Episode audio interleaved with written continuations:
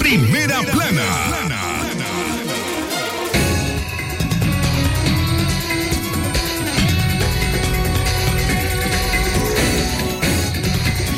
Bienvenidos amigos oyentes a esta audición de hoy jueves 17 de febrero a su noticiero Libre Expresión donde le informamos del acontecer nacional e internacional 30 minutos con lo mejor de las informaciones a través de su noticiero Libre Expresión. Primera plana. Iniciamos con el detalle de nuestros titulares. Primera plana. Obispo de Granada llama a los fieles católicos a celebrar la cuaresma y Semana Santa evitando contagios de COVID-19. Primera plana. Ambientalista recomienda sanear el río Chiquito como parte de las actividades en celebración de la Fundación de León. Primera plana. OPS Centroamérica reporta aumento de muertos por COVID-19. Primera plana. Expertos en temas sociales dijo que la reunión de la OEA del viernes será en contexto en, en el agravamiento de la crisis de, de Nicaragua. Primera plana. Secretario, secretario de Estado eh, Blinken de la ONU de Estados Unidos quiere evitar la guerra en Ucrania. Primera plana. Estas y otras informaciones en su noticiero Libre Expresión. Sagrado derecho que tenemos todos de opinar y expresarnos, de informar y ser informados, de investigar y difundir los hechos con profesionalismo y objetividad, sin persecuciones ni limitaciones, y por el derecho a libre pensamiento, libre expresión, sirviendo a la verdad desde León.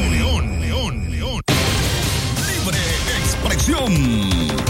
Desde León para toda la nación a través de nuestra frecuencia 89.3 iniciamos con el detalle de informaciones, el tiempo exacto en todo el territorio nacional, ya 12 del mediodía con 35 minutos. Ambientalista recomienda sanear el río Chiquito en el departamento de León.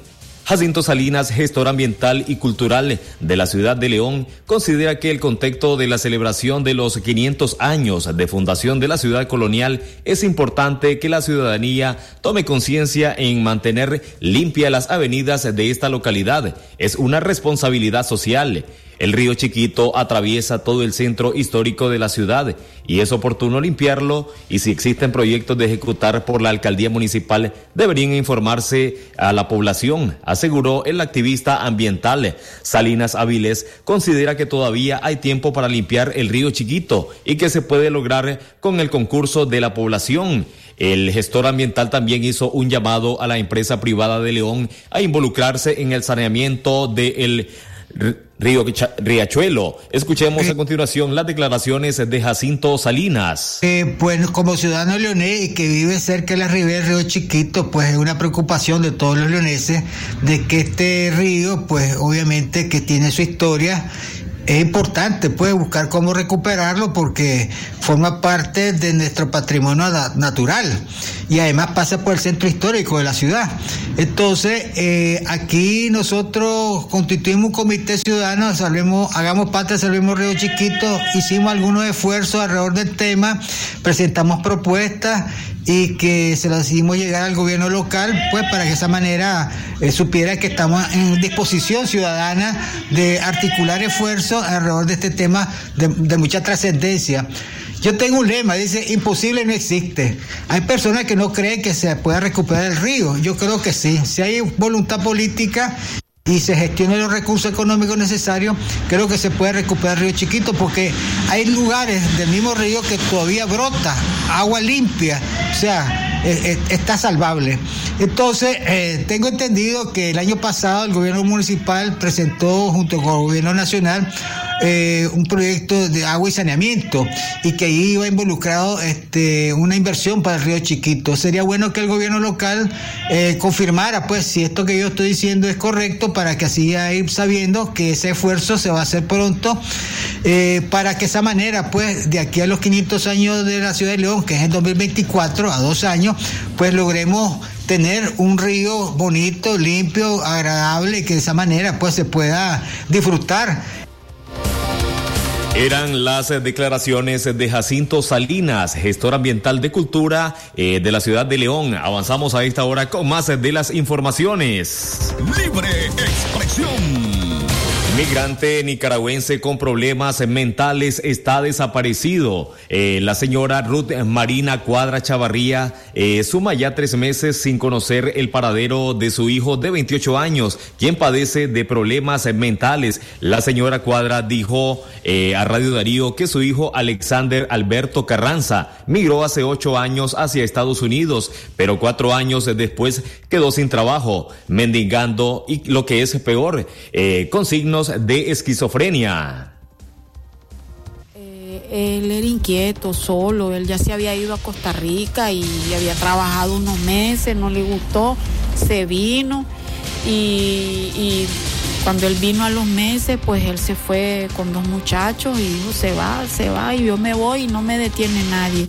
Entonces él se fue, pero iba sano en su mente. ¿Y llegó hasta dónde? Hasta los Estados Unidos. ¿A qué estado? Llegó a Houston. La situación fue de que él estando allá, nosotros hablábamos con él, decía que estaba bien, ¿verdad? Pero a los años habían personas que me llamaban y me decían, Ruth, llévate a tu hijo, tu hijo no está bien.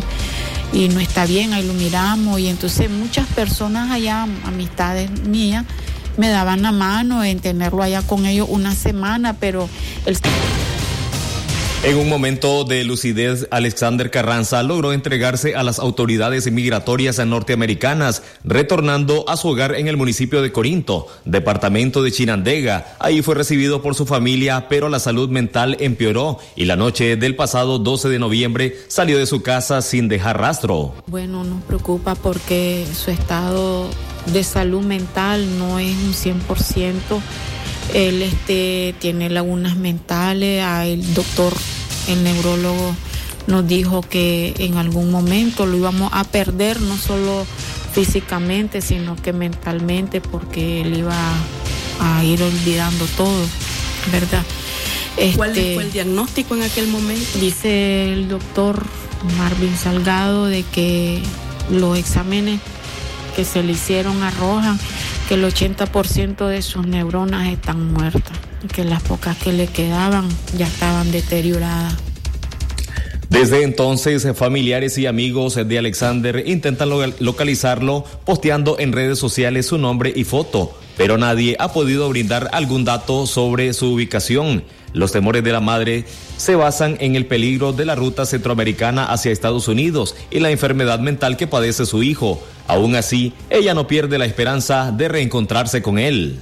Bueno, nos preocupa porque su estado de salud mental no es un 100%.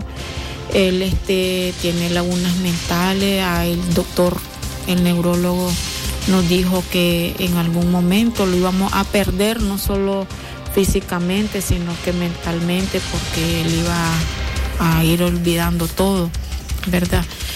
¿Cuál fue el este, diagnóstico en aquel momento? Dice el doctor Marvin Salgado de que los exámenes que se le hicieron arrojan que el 80% de sus neuronas están muertas, que las pocas que le quedaban ya estaban deterioradas. Eran las palabras de la señora Ruth Marina Cuadra Chavarría, que busca desesperadamente información de su hijo con problemas mentales eh, con el nombre Alexander Alberto Carranza. A las 12 con 41 minutos vamos a irnos a nuestra primera pausa comercial. Regresamos en breve con más informaciones en Libre Expresión. Contigo siempre tenés más y mejores promociones. Activa ya tu Megapack con Telegram gratis y full redes sociales desde 50 Córdobas, solo desde Admitigo. Y disfruta de promociones exclusivas. Descargala ya. Viví la fuerza del mejor Internet. Con la mayor cobertura 4.5G LTE Tigo. Promoción por tiempo limitado. Condiciones aplican. Un momento con café selecto nos abre el alma el corazón con el aroma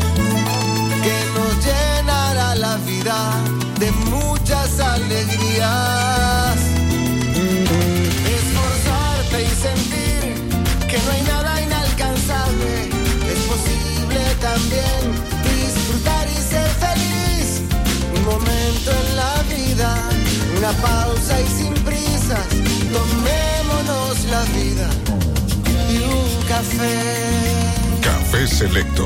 Una pausa puede cambiarlo todo.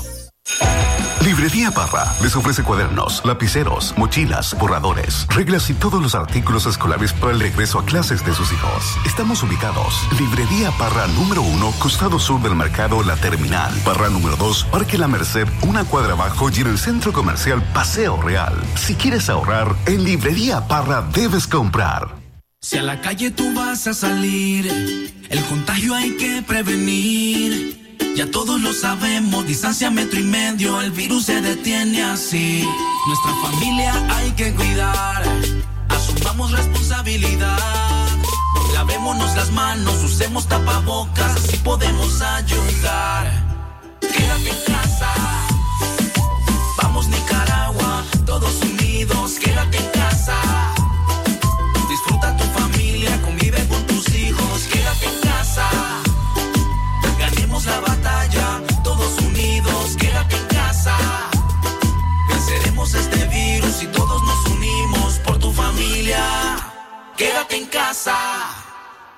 Libre expresión. 12.44 minutos, más informaciones a esta hora de la tarde a través de Libre Expresión. Nos trasladamos al departamento de Chinandega donde eh, urge ubicar señales en el balneario de Paso Caballos en Chinandega, dijo funcionario de la Cruz Roja de Chinandega.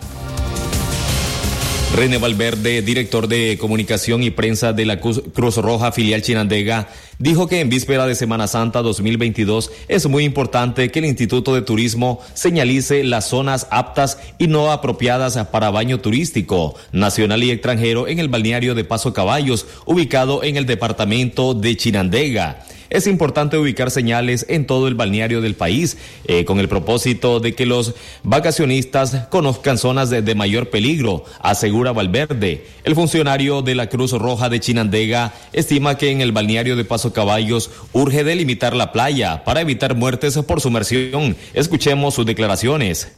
Que la playa de Paso Caballo es una de las playas eh, con bastante peligrosidad y sí, hemos trabajado, pero durante el periodo que la Cruz Roja brinda este servicio, lo que es plan playa verano, eh, nosotros siempre hemos resguardado, hemos tenido una cantidad de guardavidas eh, bastante para cubrir el 1.2 kilómetros que tiene de distancia esta área.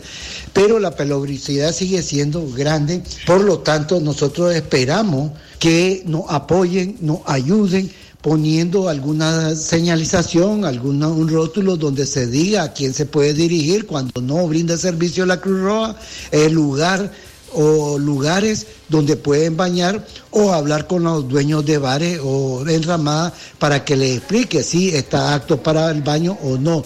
También tenemos que hemos mandado mapas de riesgo a muchas instituciones, comercio y, y todo lo, lo que es eh, centro de turistas para que se den cuenta de la peligrosidad que hemos tenido en esta playa. Es cierto que nosotros hemos tenido un poco de controversia con las personas de ahí, pero es por el bien de todos los turistas, tanto nacionales como extranjeros, que se presentan en, en esta playa al baño. Más informaciones a esta hora de la tarde. Centroamérica reporta aumento de muertes de COVID-19. Las infecciones por COVID-19 se redujeron en un 31%, aunque continúan siendo elevadas en comparación con la semana anterior, mientras las muertes siguieron aumentando hasta un 5.6%, dijo la directora de la Organización Panamericana de la Salud, Clarissa Etienne.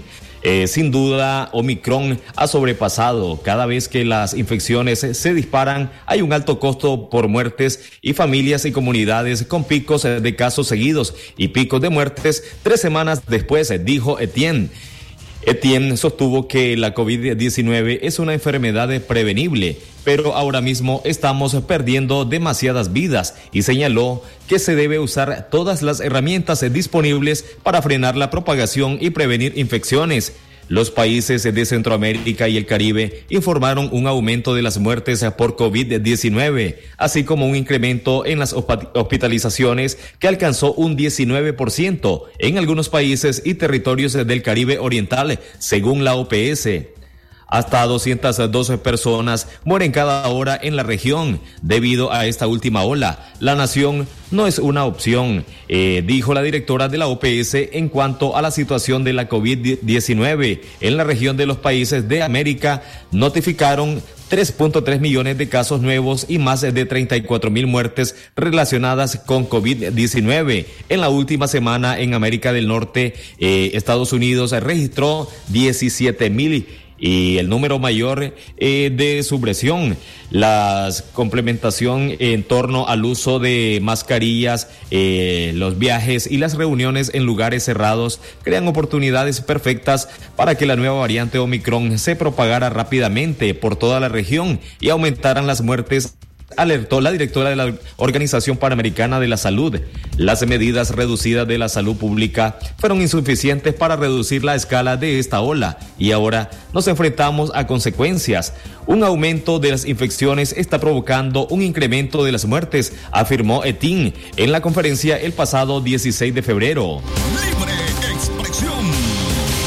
El tiempo exacto, amigos oyentes, ya 12.49 minutos. Más informaciones de carácter nacional. Encuentra el culpable a ocho opositores del gobierno, entre ellos a varios aspirantes a la presidencia. Ayer miércoles 16 de febrero, el gobierno Ortega Murillo llevó a juicio a ocho opositores, entre ellos aspirantes presidenciales, activista y un ex líder eh, empresarial, todos acusados por el Ministerio Público de conspiración. También está el acusado eh, Manuel Sobalbarro Orozco Ramírez, politólogo e integrante de la organización Diálogo Americano. Será juzgado en ausencia puesto que se encuentra en el exterior del país. Además, juzgaron a José Bernard Palé eh, Arana, ex vicecanciller, integrante de la coalición nacional y ex miembro de la mesa de negociación con el régimen en el pasado 2019. Félix Maradiaga Blandón, aspirante presidencial de la Unidad Nacional Azul y Blanco UNAM. Juan Sebastián Chamorro, ex titular de Funides y de la Alianza Cívica. Se postuló como aspirante a la presidencia en el 2021 y competiría eh, con la Alianza Ciudadana. Tamara Dávila, activista política y reo de conciencia en, celdas de castigo. Al finalizar la tarde del miércoles, los antes mencionados fueron acusados por el supuesto delito de conspirar para cometer menoscabo a la integridad nacional o postularse eh, o popularmente conocido como traición a la patria.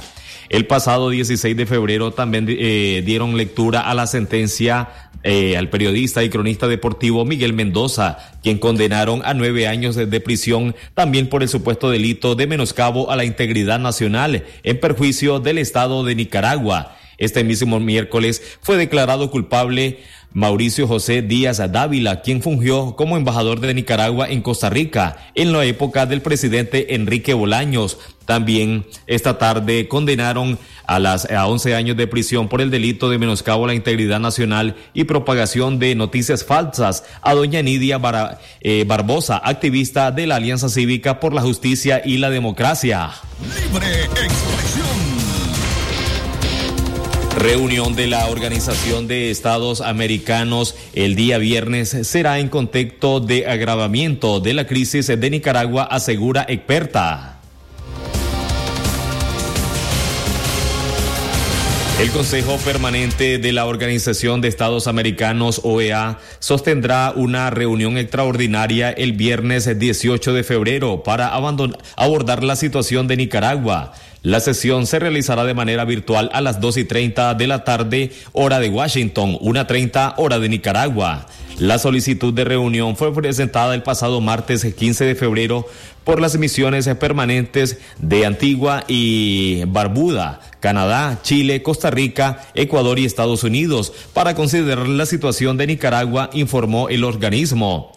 Se desconoce si presentarán un proyecto de resolución ante los últimos acontecimientos graves ocurridos el pasado fin de semana, como fue la muerte del general en retiro Hugo Torres Jiménez. La Secretaría General a cargo de Almagro expresó que el pasado sábado que condena el fallecimiento del preso político general Hugo Torres, detenido por el régimen en Nicaragua y condenado categóricamente la persecución y detención arbitraria de las personas eh, políticas en el país. El pasado 19 de enero, el secretario general de la Organización de Estados Americanos, Luis Almagro, comunicó al Consejo Permanente la negativa del régimen de Nicaragua a colaborar con el organismo. Asimismo, denunció la falta de avance de cuestiones de respecto a los derechos humanos y otras libertades fundamentales. Si se continúan, eh, si se continuaran los esfuerzos para el, el momento eh, que se permita a nuestra Secretaría General facilitar mecanismos de diálogo con la autoridad en Nicaragua, dijo Almagro, pero de distintas gestiones a la fecha que la Organización de Estados Americanos dirigió tanto al presidente de Nicaragua, Daniel Ortega, como a la Cancillería del país, ninguna fue atendida, expresó Almagro. Por su parte, la investigadora en tema social y exiliada política del régimen sandinista, Elvira Cuadra, dijo que la reunión del Consejo Permanente de la Organización de Estados Americanos se dará en un contexto de agravamiento de la crisis de derechos humanos en Nicaragua. Escuchemos sus declaraciones. Bueno, eh, se conoció públicamente que el Consejo Permanente eh, de la OEA tiene previsto reunirse este viernes a solicitud del gobierno de Canadá para Em, abordar nuevamente la situación de Nicaragua. Eh, hay una diferencia entre la última reunión y esta porque em, ahora se están efectuando los juicios y las condenas espurias en contra de los prisioneros políticos. Además está el agravante de este el fallecimiento de, Hugo Torres, que estaba bajo la custodia de la policía y este que pues claramente no fue atendido debidamente. Entonces eh, eso eh, agrava un poco más la situación y eh, acerca a Nicaragua hacia decisiones eh, bastante más fuertes en el ámbito diplomático. Eh, hay que recordar que la OEA tiene procedimientos establecidos y pues quienes quienes eh, avanzan en, en, esos procedimientos son los países en la medida en que van eh, votando sobre posiciones específicas, ¿verdad? Entonces, eh, va a ser de nuevo un mal momento para el régimen de los Ortega Murillo Eran las declaraciones de Elvira Cuadra desde eh, el exilio que se encuentra actualmente. Continuamos con más de las informaciones cuando puntualizamos ya 12.55 minutos. Vamos a ir a un pequeño eh, cambio comercial. Cuando regresemos, más informaciones sobre salvadoreños que trasladaban miles de dólares en bus en el Guasable Chinandega.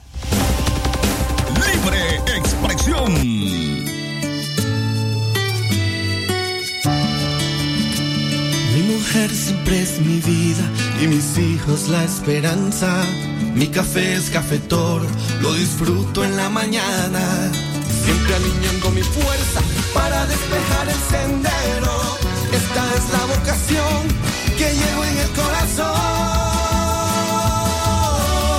Café Toro, muy sabroso y rendidor. Comprobado. Cuando usted compra un producto Sur, ya sabe que hace una excelente inversión, porque además se lleva a un inmenso equipo de profesionales que trabaja sin descanso para ofrecerle la calidad que todos conocen. Compruebe usted también el respaldo de Sur. Encuentre el universo de soluciones en distribuidores autorizados y tienda Sur más cercana. Compratón de almacenes Tropigas del 15 al 20 de febrero. Pantalla TCL 43 pulgadas Tropiganga 13.999 Córdobas. Precio regular 23.000 Córdobas. Almacenes Tropigas. Si a la calle tú vas a salir, el contagio hay que prevenir. Ya todos lo sabemos, distancia metro y medio, el virus se detiene así. Nuestra familia hay que cuidar, asumamos responsabilidad Lavémonos las manos, usemos tapabocas, así podemos ayudar. Quédate en casa. Vamos Nicaragua, todos unidos,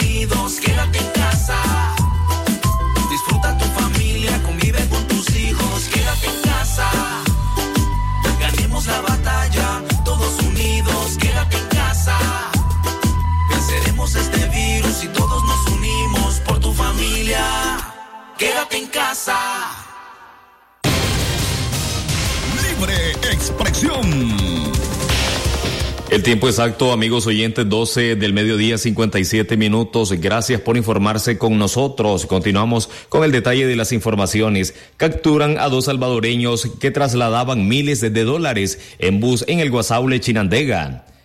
La Policía Nacional ocupó 60 mil dólares que eran trasladados ilegalmente por dos salvadoreños en territorio nicaragüense. La incautación del dinero se dio en el puesto fronterizo El Guasaule en Somotillo, Chinandega, cuando la policía perfiló el autobús placa AB 7987 procedente de El Salvador con destino a Managua. En el bus era conducido por José Rubén Vázquez Benítez, de 30 años, y llevaba el copiloto a Luis Arnoldo Mejía Sánchez, de 28 años, ambos de nacionalidad salvadoreña.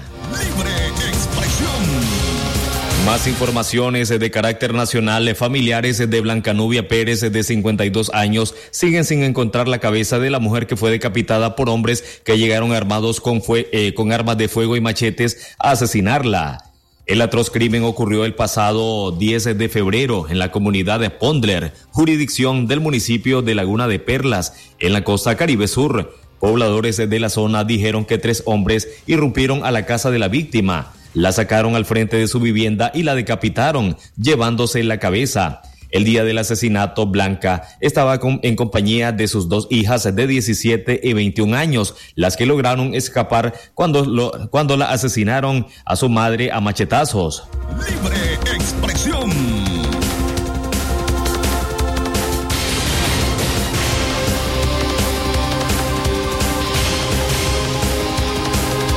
Amigos oyentes, es hora de informarles sobre el acontecer a nivel internacional. Estas son nuestras noticias internacionales. Lo que pasa en el mundo, lo que pasa en el mundo. Las noticias internacionales están aquí en Libre Expresión. Internacionales. Amigos oyentes, ya 12, bueno, una de la tarde en punto. Secretario de Estado Blinken de la ONU, Estados Unidos, quiere evitar la guerra en Ucrania. El secretario de Estado de Estados Unidos, Anthony Blinken, dijo que el jueves ante el Consejo de Seguridad de las Naciones Unidas que una invasión rusa a Ucrania puede tener como objetivo la capital eh, Kiev. Blinken habló sobre la amenaza que representa Rusia, ya que Estados Unidos dice que la evidencia muestra que ese país está moviéndose hacia una inminente invasión de Ucrania. Agregó que Estados Unidos eh, no tiene intención de iniciar una guerra. ¿Cómo puede afirmar Rusia sino detenerla? Aquí, estoy aquí, Hoy no para iniciar una guerra, sino para evitarla, dijo el referido del el gobierno estadounidense internacionales. Conmoción por crímenes en Ecuador. Hay conmoción nuevamente en Ecuador tras el hallazgo de dos cuerpos colgados en un puente en la ciudad eh, vecina de Guayaquil. Néstor Aguilera, corresponsal de La Voz de América, nos cuenta eh, sobre los hechos ocurridos que produjo horas eh, antes de la incautación de casi siete toneladas de droga y que la policía aún está investigando. Escuchemos. De dos cuerpos colgados de un puente peatonal en la ciudad ecuatoriana de Durán, vecina de Guayaquil, agregó un nuevo elemento a la violencia extrema que vive el país desde el 2021 y que se produce por primera vez, emulando a casos similares ocurridos en México. Desde el inicio del nuevo año hasta la fecha, Guayaquil y sus zonas aledañas registran 159 muertes violentas, el triple de las registradas en el mismo periodo el año pasado. Tenemos indicios que estas dos personas eh, habrían sido secuestradas o desaparecidas eh, desde el día 11 de febrero. El hallazgo de los cuerpos se produjo horas después de que la policía decomisara casi 7 toneladas de clorhidrato de cocaína en un contenedor cargado con cajas de banano de exportación en uno de los puertos de Guayaquil, que tenía como destino Bélgica. Tenemos una línea conductiva que podrían conectar la captura precisamente de las 7 toneladas con este evento.